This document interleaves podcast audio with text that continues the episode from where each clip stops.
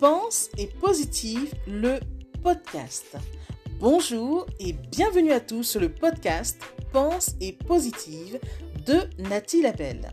Je suis auteur de plusieurs livres de croissance personnelle et j'ai à cœur de vous bonheuriser, c'est-à-dire de vous diffuser des pensées d'amour, de paix, d'espoir, des pensées optimistes afin de nous aider, nous inspirer, nous motiver, nous encourager et surtout nous revigorer. J'espère vraiment que ce podcast vous plaira car moi je prends beaucoup de plaisir à faire ce que je fais et ensemble, nous construirons un monde meilleur. Bonne écoute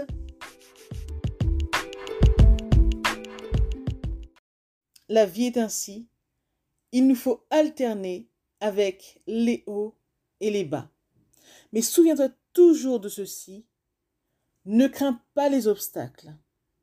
Sers-toi plutôt de chaque obstacle comme une marche afin d'accéder au niveau supérieur. Ne te laisse surtout pas freiner par les obstacles qui se présentent à toi. Essaie toujours de voir le maître suivant que tu peux effectuer. Mais surtout, ne reste pas terrassé à la première difficulté. Avance. Pensez-y. Message de Nathalie Labelle.